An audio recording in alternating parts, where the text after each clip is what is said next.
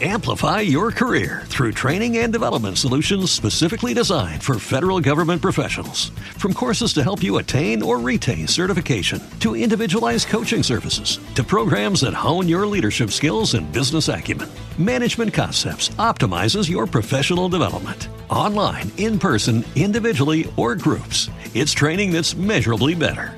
Learn more at managementconcepts.com. That's managementconcepts.com.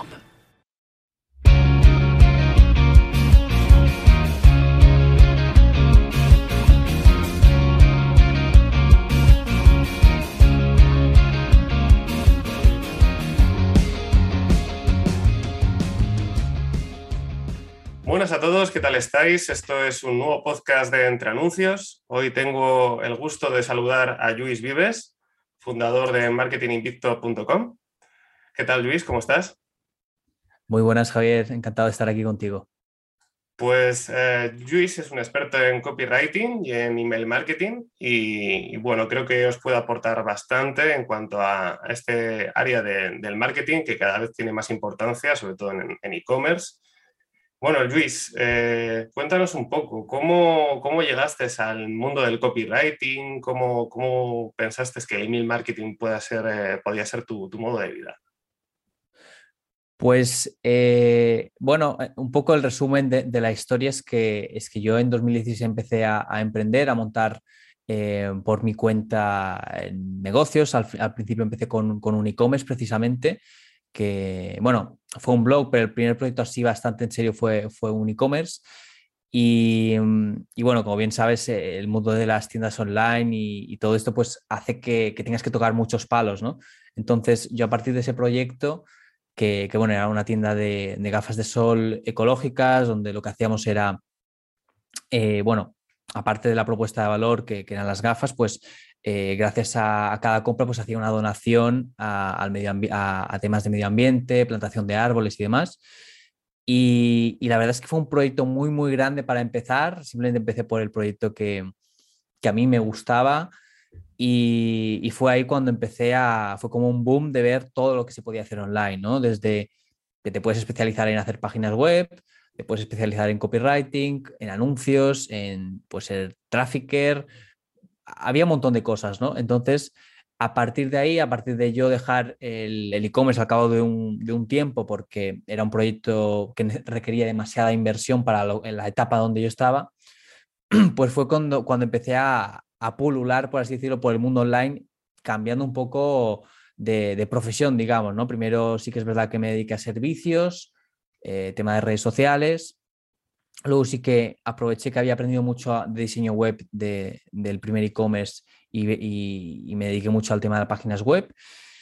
Y fue en ese momento cuando, bueno, yo tenía un socio que se encargaba mucho de la parte creativa de los proyectos que, que íbamos haciendo. A veces nos apoyábamos, a veces hacíamos cosas juntos, había, em, trabajábamos con clientes juntos y tal. Y, siempre yo me- me ponía a un lado en cuanto a que yo a él lo veía muy lanzado con la parte de los textos y, mm, y claro, yo ni siquiera me, me cuestionaba si yo debía hacer esa parte. Simplemente yo decía, bueno, pues si tú haces los textos, yo me encargo de la web, me encargo de, de, otro- de otras cosas que no requerían tanta creatividad. Y, y fue cuando, de alguna forma, yo eh, emprendí mi camino a partir de ahí, que empecé a crear proyectos yo por mi cuenta, donde me di cuenta la importancia de, de los textos, ¿no? Y, y empecé, empezó a, a gustarme de verdad. Y a, a partir de ahí me enganché y, y- y es donde yo vi que había más potencial de, de crecimiento, tanto porque me gustaba como por el hecho de que creo que en España faltan muchos copies. Aunque parece que haya muchos buenos de verdad, eh, aún, aún queda mucho por aprender. Entonces fue ahí cuando tomé la decisión de, de dedicarme a ello. Sí, como te comentaba eh, estos días que, que hablé contigo, eh, digamos que en el mundo agencia sobre todo abunda el, el copy multidisciplinar, eh, básicamente por las necesidades de los proyectos. Y sí que es verdad que, que es difícil de ver un perfil que, como cuando tú me contactaste, con- contactaste me llamó la atención de que te dedicabas expresamente a- al tema de copywriting email marketing. Lo que también me llamó la atención mucho es el, el tema de- del e-commerce que montaste, que al final requiere de mucha valentía eh, lanzarte al mundo del e-commerce, eh, sobre todo un mundo tan competitivo últimamente como es el sector del tema de oftalmología, de gafas, que, que ahí tenías a hawkers, tenías a, grandes tiburones dentro del mundo de la moda.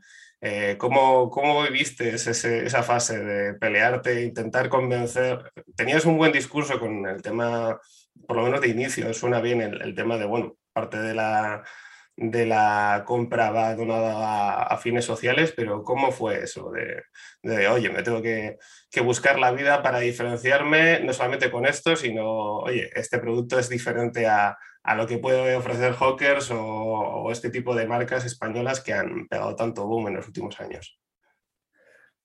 Pues ahora que lo veo con perspectiva, eh, te diría que me he dado cuenta con estos, con estos años de, de, trabajar tanto los textos y tal, de que los e-commerce tienen una ventaja y es que si tú tienes un producto relativamente llamativo, hay muchas compras que también van a venir porque simplemente les gusta el producto, sobre todo si es moda. Así que eso es una de las ventajas que tiene el e-commerce, que la gente no...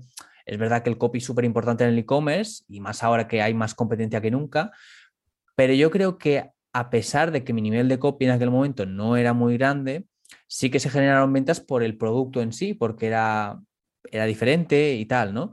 Pero sí que es verdad que me agobiaba mucho, como dices, eh, la competencia, porque era un momento donde Hawkers empezaba a bueno, ya había crecido muchísimo, era un gigante, después había una marca de relojes que me acordaré toda la vida, se llama One Oak uh, Brand, que hacían algo parecido a lo que hacía yo, pero con relojes de madera.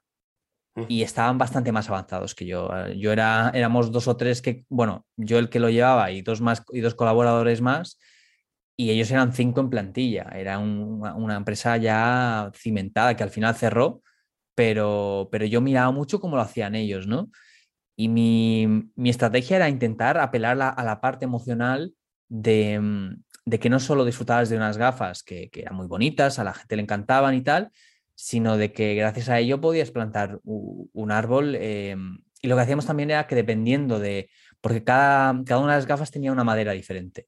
Entonces, si tú comprabas unas gafas de una madera que venía de África, pues el árbol se plantaba en África. y, así con todo. Es decir, si venía de una madera de Estados Unidos, pues se plantaba un árbol allí. Y, y creo que fue un poco lo que, lo que intentamos, ¿no? En redes sociales, pues dar un contenido muy, mm, muy apelando a las emociones. Yo ya tenía claro en aquel momento que las características no son tan importantes con un producto así y con casi ningún producto.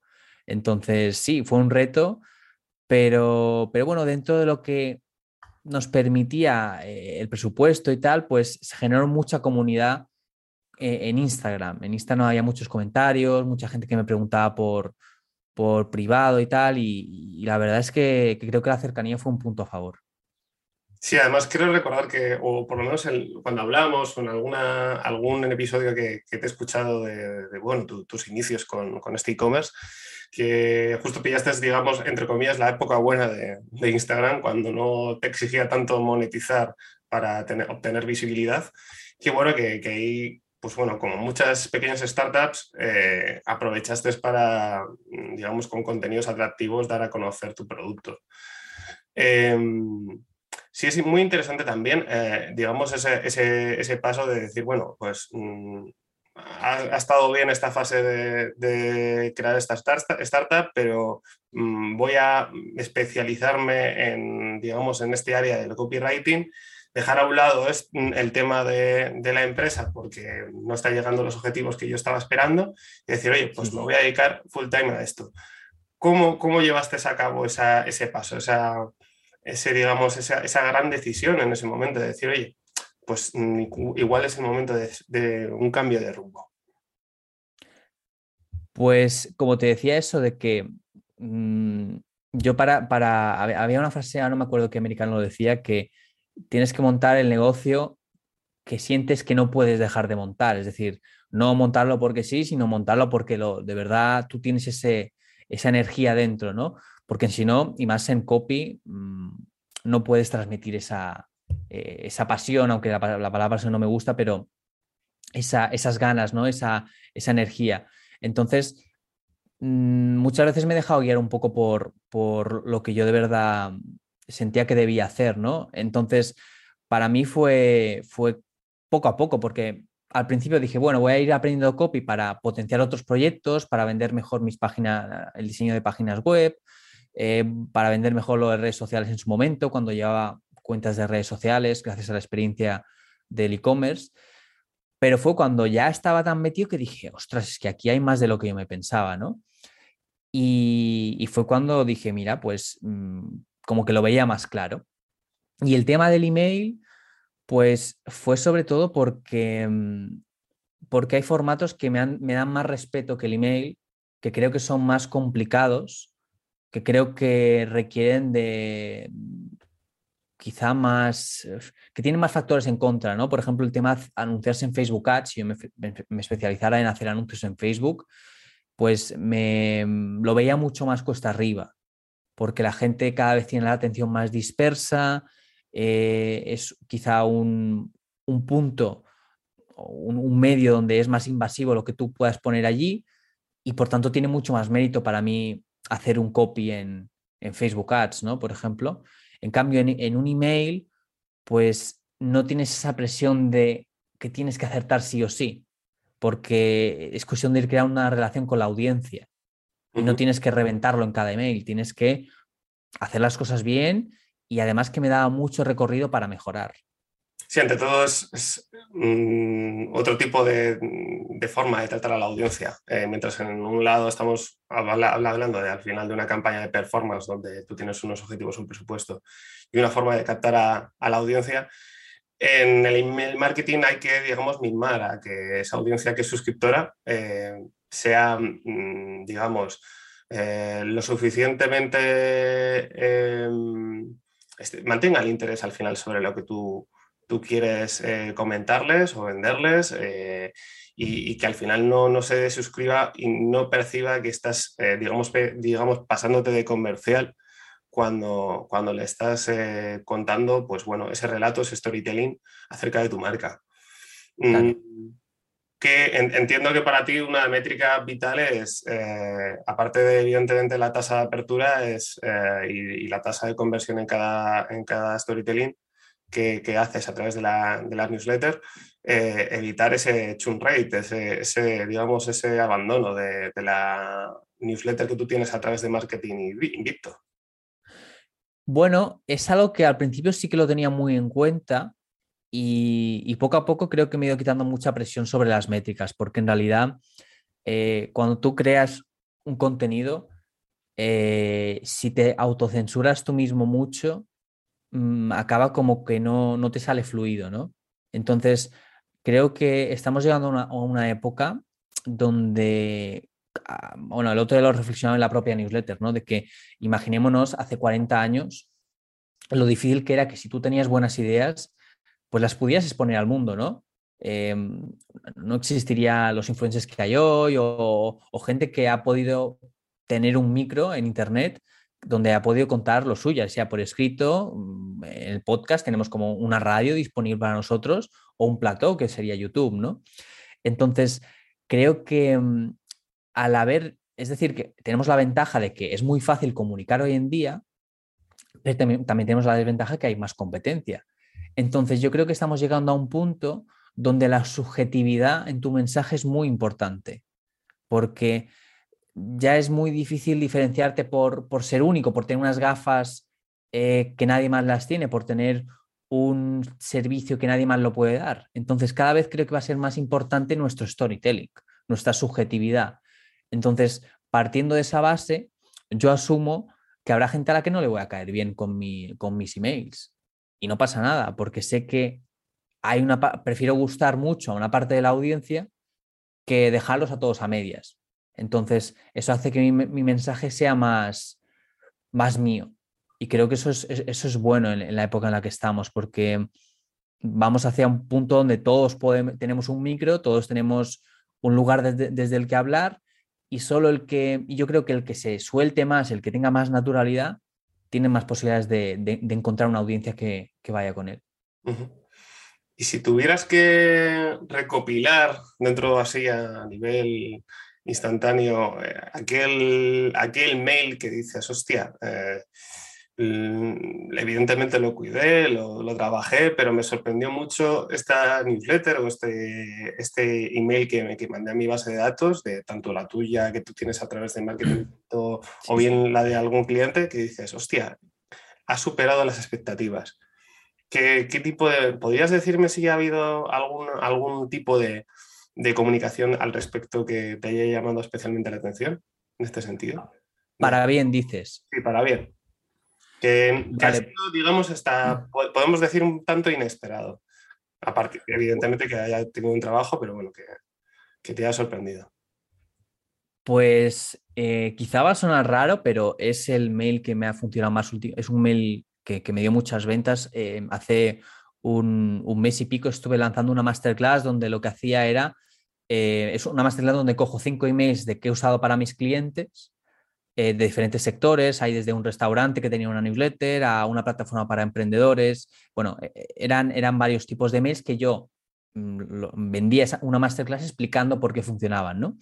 y, yo en mi lista estaba vendiendo esa masterclass y estaba muy era un día que estaba muy agotado porque yo mando un mail eh, al día y mm, porque cuento una historia y la gente, bueno, se lo pasa bien en principio, otros, otros se van, normal.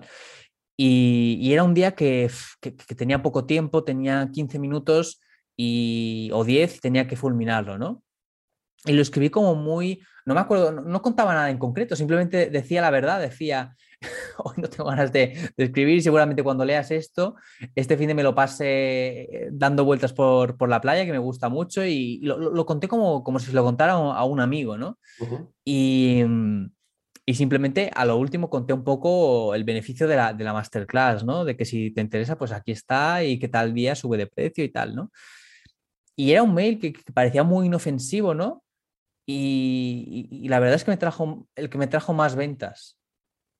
Y, es un poco, te, lo hilo con, con, lo que hemos dicho antes, ¿no? De que estamos en una época donde la subjetividad, donde el ser muy transparente, muy honesto, pues eh, es que, es que a la gente le gusta eso, al menos yo, yo, he notado eso, de que cuanto menos pretensión tienes, sobre todo con la lista, cuanto más cercano, es que es difícil expresarlo, ¿no? Pero más de tú a tú eres, eh, los resultados lo notan mucho.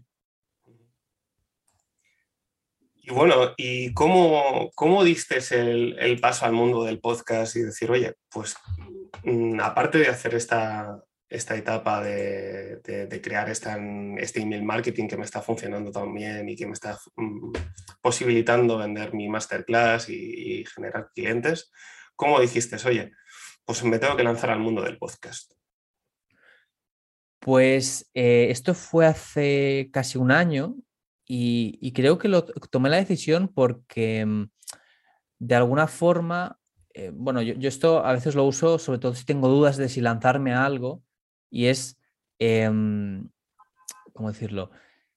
se llama el beneficio mm, residual de tus decisiones, ¿no? Es decir, yo sabía que si me ponía a lanzarme a hacer un podcast, pues podría ser que no fuera nada bien, que nadie me escuchara, que yo estuviera en un micro perdiendo el tiempo y, y que, bueno, que, al fin y al cabo no me reportaba ningún beneficio y, tiempo que podía dedicar a clientes, pues lo estuviera dedicando a algo que no tenía provecho. Pero también dije, lo peor que puede pasar, Luis, es que aprendas a hablar mejor en un micro. Es decir, el beneficio residual de, esa decisión, el beneficio residual de escribir un mail al día, es que tú mejores tu forma de escribir.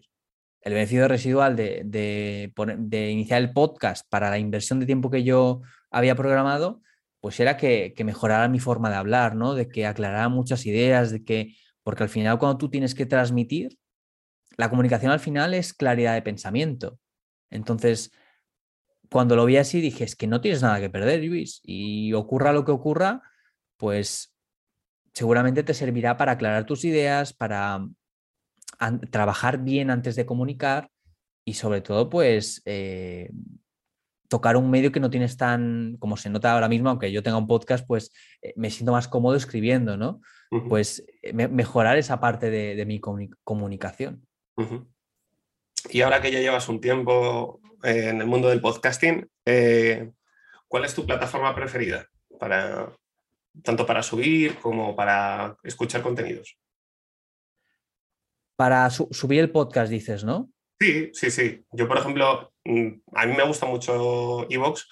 Hay plataformas mm, como Spotify que son mundialmente conocidas y está pasando ahora mucho por, por el mundo del podcasting, pero mm, a pesar de que, pues, por ejemplo, Google Podcast, al, final hay, hay, muchas, yo al final me llama mucho siempre la atención Evox y tiendo a ir a Evox, tanto para mm, ver cómo va mi, podcast como, como para escuchar podcast de otros.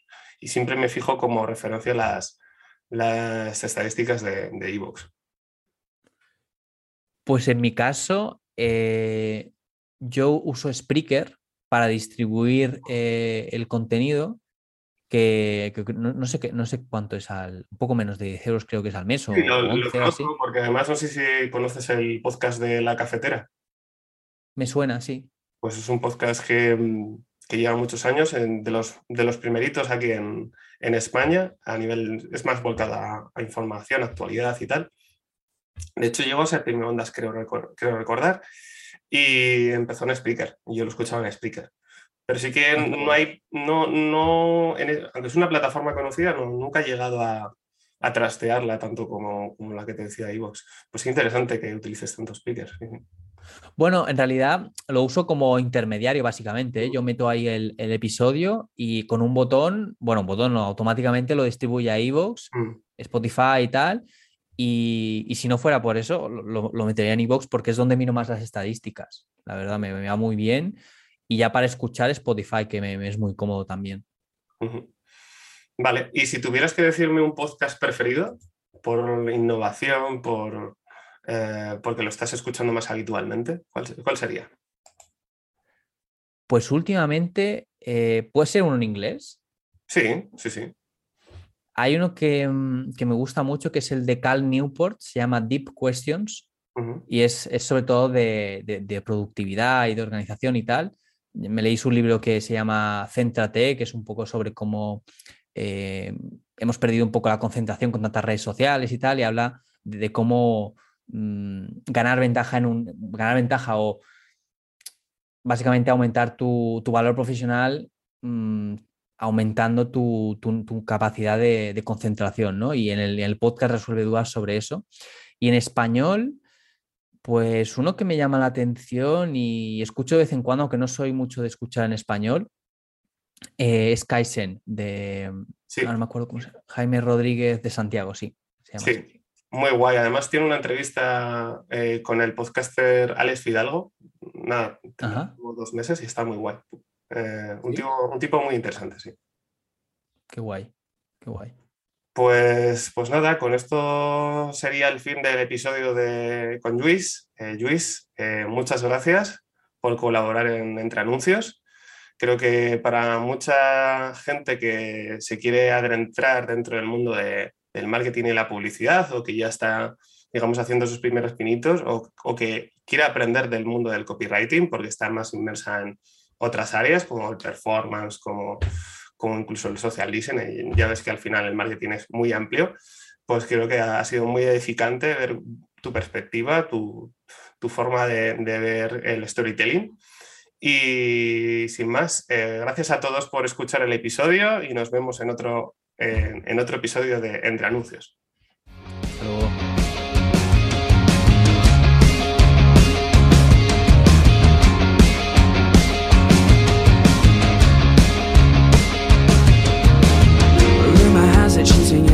missing